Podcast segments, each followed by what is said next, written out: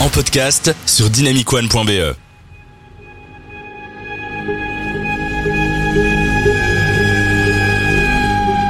Netflix a monopolisé l'espace médiatique au cours de la semaine dernière. En plus du phénomène planétaire qu'est la série Squid Game, la plateforme de streaming a également sorti le nouveau film d'Antoine Foucault, The Guilty. Alors son nom ne vous dit peut-être rien, mais il est à l'origine d'œuvres très populaires et réussies comme Training Day ou encore les deux volets de Equalizer avec Denzel Washington.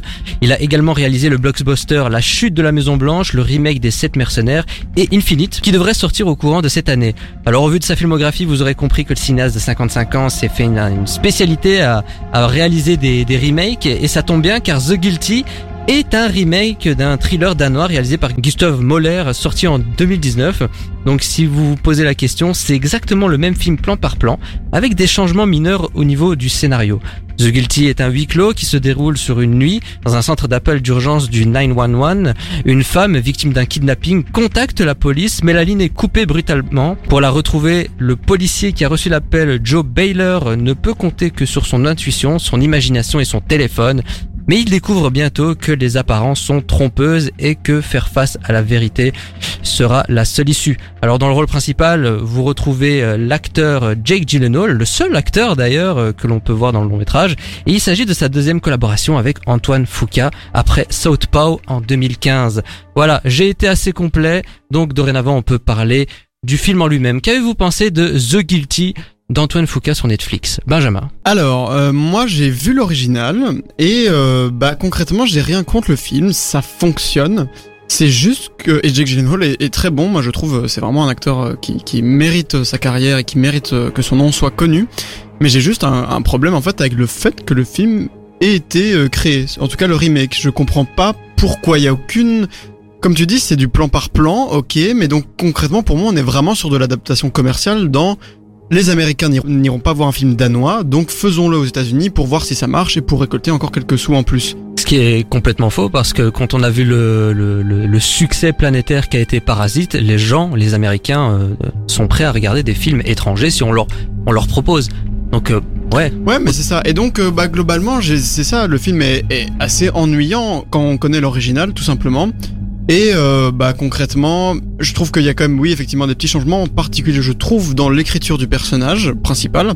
Euh, là où dans l'original, il est quand même beaucoup plus. Euh, il y a ce côté euh, sévère du policier, il y a ce côté froid, mais en même temps, bah, euh, il y a un côté où ça l'humanise aussi en fait ce, ce, cette partie-là. Tandis qu'ici, je trouve que le personnage est quand même écrit un, peu plus comme quelqu'un qui, qui, a vraiment un problème et des problèmes et qui veut absolument se racheter en, en, sauvant euh, d'autres gens et, et, je trouve que ça donne une patte assez antipathique au personnage. Moi je dirais que les seuls euh, changements euh, qu'on peut remarquer dans ce remake c'est peut-être le contexte politique américain euh, le fait qu'il y ait eu par exemple des incendies récurrents dans certaines régions des États-Unis et c'est tout. Sinon c'est exactement le même film et j'ai pas envie de me répéter donc Lucas. Oui, bah globalement, j'ai pas grand chose de plus à dire euh, par rapport à Benjamin. Je remarque juste en fait sur les, les critiques, euh, il a été assez mal reçu et du coup, j'imagine que c'est certainement dû à ce, bah, ce fait-là, du fait que c'est un, un copier-coller plan par plan qui n'amène rien d'original et que finalement les Américains, bah, ils ont peut-être aussi compris que bah si c'était un copier-coller, c'était un peu de la merde quoi. Je pense pas qu'il l'ait compris. Non, mais ça n'a pas eu le succès que ah, qu'ils attendaient quoi, tu vois. Bah après,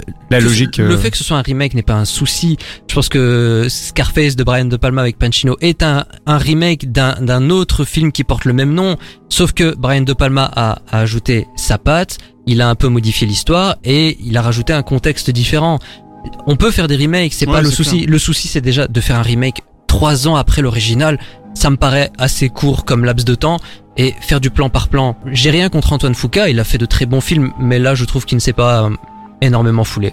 Oui, euh, pareil, je comprends pas très bien pourquoi est-ce qu'il a fait ça. Et je, me suis aussi posé la question du contexte quand tu parlais bah, des feux et tout ça, mais je me suis aussi posé la question par rapport à la euh, l'image des forces de police et tout ça. S'il y avait pas quelque chose avec ça ou, Netflix essayait de, je sais pas, de mettre une commande pour apporter euh, des images différentes de, de, des forces de l'ordre, des choses comme ça, mais je, je sais pas trop euh, quel euh, avis tirer de ça. Oui, vas-y, je t'en prie. Non, je vais juste dire que ce serait intéressant de se pencher sur le processus de production du film quand même, parce que bah, Antoine Foucault a quand même fait ses preuves en termes de film et de sa patte de réalisateur, donc c'est assez étonnant de sa part d'avoir fourni un film aussi plat en termes d'intention.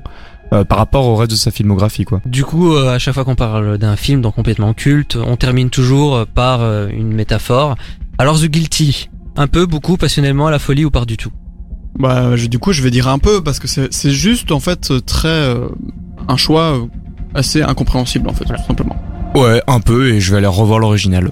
Moi je dis un peu juste pour Jake Gyllenhaal et ça me permet de vous conseiller The Guilty, l'original, le film danois de Gustav Moller. Honnêtement, c'est un très bon thriller. Euh, en plus, un huis clos, on l'a pas précisé. Ça se passe essentiellement dans une pièce et on ne voit qu'un seul acteur. Cela conclut la séquence C'est arrivé chez Netflix. Et n'hésitez pas à nous dire ce que vous avez pensé de, The Guilty, d'ailleurs, sur nos réseaux sociaux, que ce soit sur dynamicone.be ou nos comptes Instagram, à savoir complètement culte et Dynamic One.